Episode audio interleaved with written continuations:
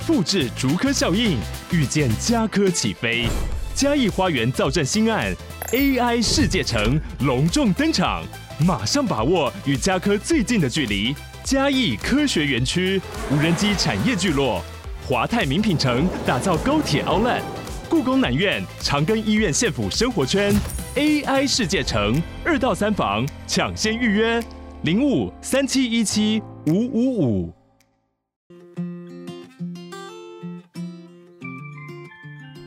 嗨，你正在收听他耍的健康管理，照顾你的身心灵。今天呢，要跟大家聊聊浅谈呀，浅谈这个卵巢癌。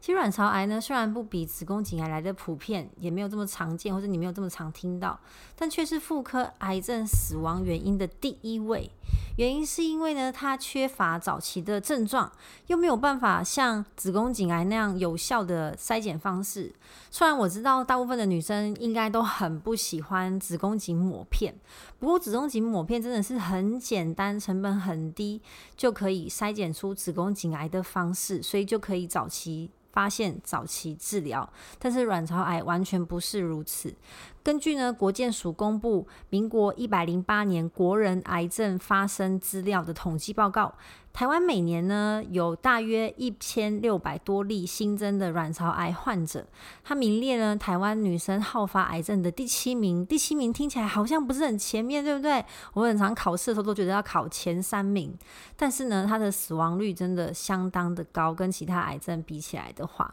卵巢呢它位在我们的骨盆腔当中。那卵巢癌的肿瘤通常要长到十公分以上才能直接由腹部摸到，可是大家知道吗？卵巢其实很小个，所以如果它的肿瘤都已经长到十公分以上了的话，其实你就想象整个卵巢其实都被这个肿瘤给占据了，而且呢，它的其他症状啊都是在肚子不太舒服的症状，所以常常会被跟其他的嗯。肠胃道的疾病症状呢，就搞混在一起，所以会误诊，那就更延误这个治疗。大部分的卵巢癌被正确的诊断出来的时候呢，常常已经是第三期以上的状态，所以预后都不太好。晚期的卵巢癌就是所谓的啊、末期，就第三期跟第四期的这样的病人，大概占有五十五 percent。近年近年来，其实科呃科学跟医学都非常的发达，而且呢，化疗的药物也不断的进步，然后再加上有所谓的标靶治疗。目前第三期的卵巢癌病患，平均五年的存活率呢，大概是四十 percent，已经进步很多。甚至呢，也有发现少数的病人在超过十年以上呢，仍然可以过得算蛮有生活品质的。所以慢慢慢慢的进步当中，虽然之前它是第一名的死亡率，但是有在进步。台湾卵巢癌的患者呢的年纪主要分布在呃停经之后，或是年龄介于五十五岁到七十五岁之间的群体。然而呢，近年观察到卵巢癌它越来越年轻化的趋势，相关的一些病例表示呢，年轻的女性卵巢癌当中生殖细胞癌的比例相对比较高，而年长比较年长的妇女则是上皮细胞癌，所以有一些些不一样。目前卵巢癌的致病因子并没有非常明确。但是呢，有识别出七大危险因子，大家可以针对这个七大危险因子呢，多加注意自身的状况，看是要加强健检或是一些症状的表现。第一个呢，当然就是家族史，近亲内。如果有人罹患乳癌或卵巢癌的话，那本身自身罹患卵巢癌的机会也会比较高，就是它跟其他妇科癌症是有关的。猜测呢，可能与乳癌基因 BRCA1 以及 BRCA2 带原有关。研究显示呢，若有乳癌基因带原的患者，他罹患乳癌跟卵巢癌的几率都会大为的上升。所以家族史。就包含近亲嘛，就是呃姐妹跟妈妈，那我觉得阿姨们也是可以注意。像我自己的阿姨们的癌症家族史就是肺癌，我已经有三个阿姨有肺癌相关的家族史，或者肺疾病相关的家族史，所以去了解一下家人的一些嗯癌症的表现或是生病的表现也是蛮重要的。那你说我，可是我不知道我们其他家族的人有没有基因筛检呢？可以去搜寻一下相关的解说，看有没有必要呢？就是家人比较 close 的，可以去做一些健康检查。年纪呢，也是卵巢癌的风险因子之一。虽然从年轻到年老都有可能会有卵巢的肿瘤，不过大部分的卵巢癌的患者是超过五十岁，哈，五十岁以上。第三个危险因子就是，如果你在一生当中排卵的次数是比较多的话，你的风险会比较高。那怎么样排卵次数会比较多呢？就是你的初经比较早来，可能是十二岁以下。然后你又比较晚停经，可能是五十二岁、五十三岁以上，所以你这一生当中有月经周期的时间越长，你的排卵次数就会越多。因为理论上我们每一次 MC 来就会排一次卵，所以你呃历经这个经期的时间越长，你的排卵次数就会越多嘛。那不曾生育过的女生罹患卵巢癌的几率也会比较高，因为有生小孩的女生她在怀孕期间是没有排卵的，所以她排卵的次数会稍微低一点。那所以你可以想象哦，如果你生产的次数越多，那排卵次数减少，你罹患卵巢癌的几率就会稍微低一些些。所以另外一个相反的例子就是不孕症的治疗，曾经有接受过不孕症治疗的患者，他的卵巢癌几率会比较高一些，有可能是因为那些不孕症药物的影响，或是呢，因为不孕症的治疗过程当中，你的排卵的次数会增加。好，所以都有可能，这两个都是原因。这样，所以如果你本身有做过这样子的啊治疗或是疗程的话，可能你要多加注意。或是呢，你本身也有乳癌，曾经有过乳癌，那你罹患卵巢癌的机会也会比较高。好，也可以把它并入你的一个健检的项目。另外呢，如果你本身停经后有在补充荷尔蒙的话，嗯，你补充的荷尔蒙越久，以及剂量越高，都有可能会提升卵巢癌的几率。最后一个风险因子是体重过重，体重过重跟很很多癌症有关系。那卵巢癌其实也是其中一种，所以维持身材真的不只是让自己穿衣服好看，真的为了健康，一定要认真的维持身材。那中山医学大学附设医院肿瘤内科的主任吴明芳医师表示说，卵巢癌其实在这三十五年，最近这三十五年发生率是越来越多，成长呢超过了二点五倍。那根据呢民国一百零五年癌症登记的资料，当年呢是新增了一千五百名的患者。但同年同一年也有超过六百五十六人因为卵巢癌而死亡，所以它的死亡的比例是超过了四成，这个比例是非常非常高的。当年呢，子宫体的啊、子宫本身的癌症的比例呢，死亡比例是在十三 percent，所以它本身的死亡率，卵巢癌的死亡率就是其他妇科癌症的、其他子宫癌症的三点三倍。所以这一个这个项目应该要被纳入为未来妇科癌症的防治重点。卵巢癌是非常特别的呃癌症，它不是卵巢本身的组织细胞发生癌病变，主要是来自于输卵管跟子宫内膜的细胞掉落到卵巢之后呢而癌化。所以患者初期没有临床症状是很常见的。然后后来呢，可能会因为呃肚子胀啊、腰围变粗，觉得自己好像变胖了，或者有些肠胃道的的症状，所以就进一步开始看医生，然后在各个科之间转来转去找不到问题，然后最后呢才发现是啊、卵巢癌。而且如果你没有很明显的腹部疼痛啊、腰痛的情况，嗯、那你的会可能会更晚去发现。林口长跟医院的妇产科妇妇癌科的医师周医师表示说，虽然国外目前有前瞻性的研究。显示说，筛检对于防治卵巢癌的帮助并不大。但如果呢，说真的是家中有家族史的女性的话，还是可以透过早期的筛检去早期发现、早期治疗，像是骨盆腔的超音波检查，好，以及血液中的癌症指数等等这些方式。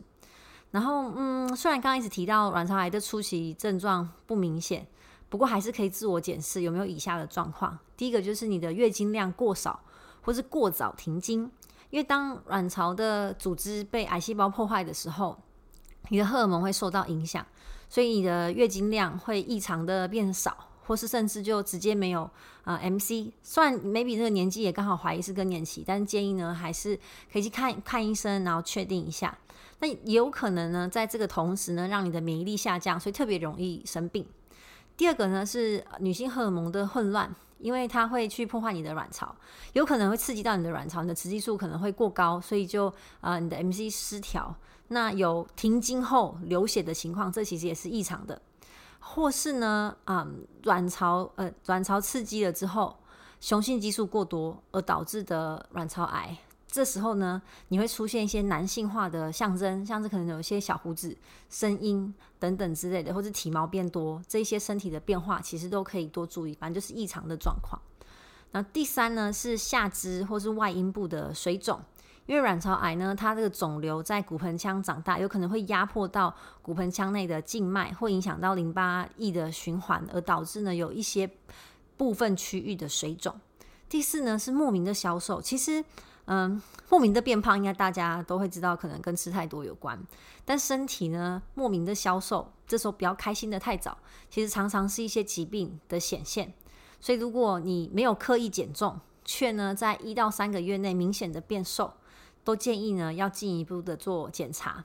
因为癌症癌细胞它会不断的去抢我们身体的养分，甚至有可能会影响到我们的胃口。你可能觉得哦，我好像跟平常吃的差不多，但是你呃默默的其实吃的比较少，然后莫名的胃口不佳，这也是要注意的一个症状，所以你就变瘦了嘛。那在癌细胞增生的时候，它大量消耗到我们体内的养分，就会让我们免疫力变差，然后体重变轻，这些都是要注意的。那到底要怎么样诊断，然后跟怎么样治疗呢？其实。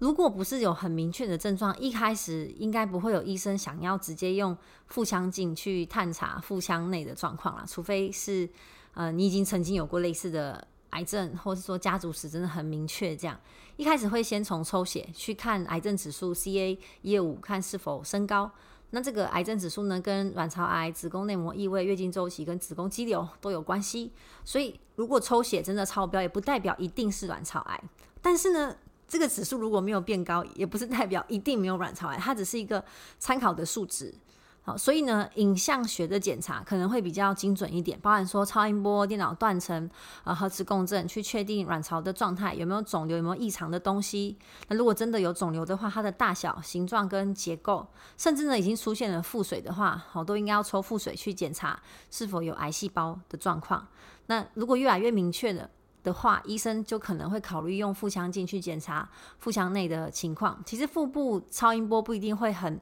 很清楚，因为卵巢子宫在比较底下的地方，所以这要看医生他想要怎么样去检查，有没有可能是卵巢癌的情况。那大家一定很好奇说，那我这样需要定期去呃检查卵巢的情况吗？哦，可能已经不是很认真做乳房 摄影跟子宫颈抹片了，现在还要多烦恼一个呃卵巢癌。其实目前的医学上的共识是说，真的应该三十岁以上的女生要每年定期做乳房呃超音波，然后四十五岁以上的女性每两年定期做乳房的摄影来筛检乳癌。哦因为乳癌目前还是算女生一个蛮大的敌人，那也。建议呢，超过三十岁以上的女生，每一年定期做子宫颈抹片检查。那就目前为止，没有办法显示说，在研究上没有办法显示说，女生应该定期的检查卵巢来获得早期发现、早期治疗、延长寿命的好处啦。所以普通人是不需要定期去检查。不过刚刚前面讲的七大风险因子，尤其是确定有带 BRCA 基因的患者，好，建议真的要。定期的找妇产科医生去啊，确定你的卵巢健康的程度，然后认真观察自己 MC 跟妇科整体的情况，好，或者也可以透过阴道超音波来做筛选，呃来做筛检，再看你的卵巢是否都健康，因为阴道超音波是看得到的。那当然，最直接的诊断方式就是要透过啊腹腔镜，甚至做切片来确定这个肿瘤的健康程度。那治疗的部分呢，当然第一考虑的是手术的切除，在手术当中呢，尽可能把肿瘤都拿掉，切干净，这是最理想的。然后甚至呢，在初期的转移，好，可能通常都是肠子，那肠道也可以，肠子也可以做一部分的切除，由医生来做判断。然后甚至包含了一些黏膜啊、淋巴的。摘除、切除干净，对于后续的治疗是非常重要的。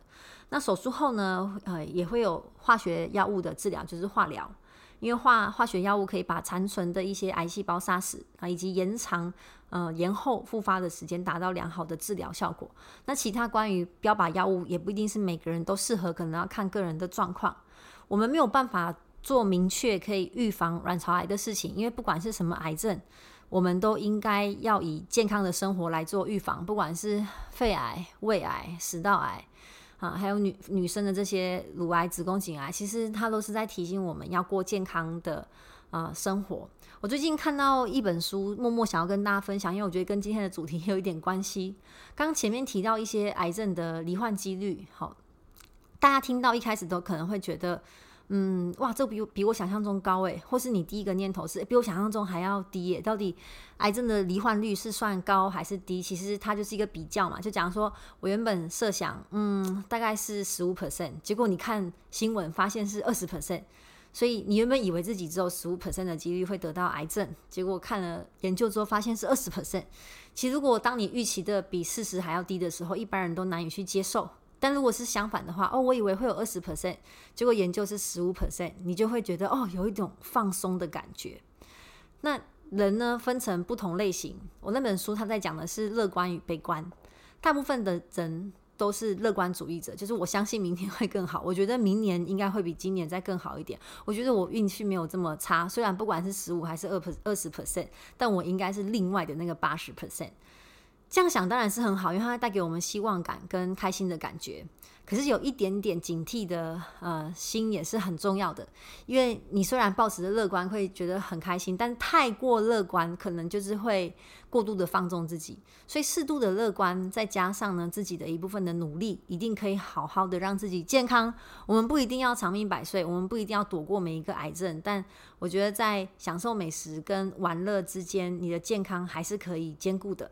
因为当我们年纪大的时候啊，如果需要家人照顾，我觉得那是最辛苦的。甚至有些人可能是还没有家人可以照顾自己，所以健康一定得是自己为自己负责。那今天的内容不知道大家有没有帮助呢？如果你觉得很喜欢的话，请帮我分享给你身边的朋友。那我们就下一集见啦，拜拜。